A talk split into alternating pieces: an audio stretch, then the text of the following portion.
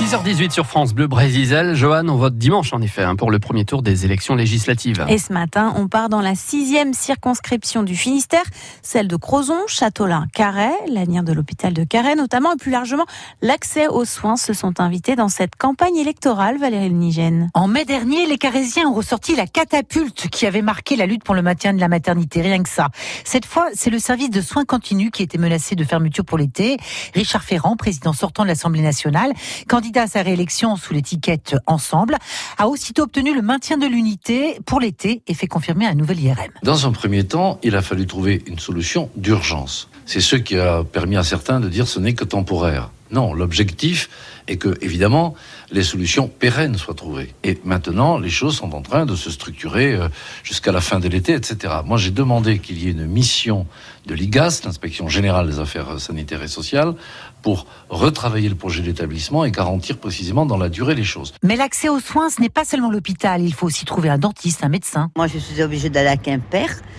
La, ma dentiste étant partie à la retraite. Et la rhumato, c'est pareil, je vais à Brest. Alors vous avez qu'à voir le trajet que je fais. Ben là, il y a, autrefois, il y avait un cardiologue, il n'y en a plus. Il y avait un, un truc de radio, euh, comment, euh, un radiologue. Bon, maintenant, il faut aller à Douarnenez ou alors à Brest. Ou...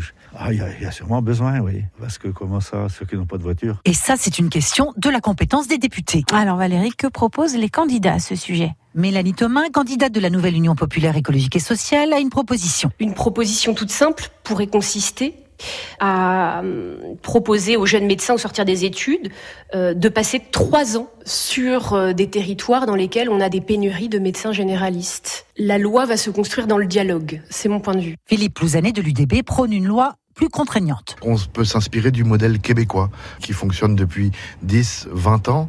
C'est-à-dire que ce modèle-là euh, propose d'abord aux étudiants en médecine qui finissent leurs études de passer deux ans sur des territoires euh, en déficit au niveau euh, personnel médical. Et ensuite, ils ont la possibilité de s'installer, on va dire, où ils veulent, en sachant que des territoires déficitaires en médecins vont proposer des, des, tarifs de consultation moins importants pour les médecins.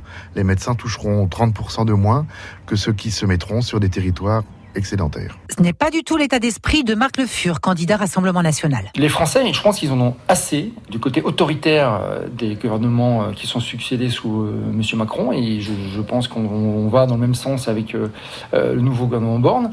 À obliger un médecin sortant de l'école à aller à un endroit alors que bah, il a aussi un enracinement familial, local euh, dans la ville où il fait ses études ou à proximité, je pense que c'est néfaste. Non, il faut que euh, l'État fasse en sorte que euh, ces, ces, secteurs soient attractifs. Enfin, voilà ce qu'en dit Gaëlle Nicolas, candidate Les Républicains et maire de Châteaulin. Les incitations, on a vu les, les limites, puisque aujourd'hui il y a des territoires qui n'ont toujours personne.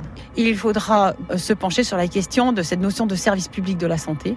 Mais ce qui n'est pas normal, c'est de laisser ça à la charge des communes. Je pense qu'il faut qu'il y ait une démarche qui soit pilotée par l'État. Si ça doit passer par des modes de rémunération différents, euh, des euh, incitations extrêmement fortes à la sortie des études, une obligation à la sortie des études euh, de s'implanter euh, dans certains territoires. Euh, moi, j'y suis favorable. Et la liste des autres candidats dans cette sixième circonscription est à retrouver sur francebleu.fr. Et le rendez-vous dimanche soir pour les résultats de ce premier tour des élections législatives avec une émission spéciale sur France Bleu Brésil en direct dès 19h50. Merci beaucoup.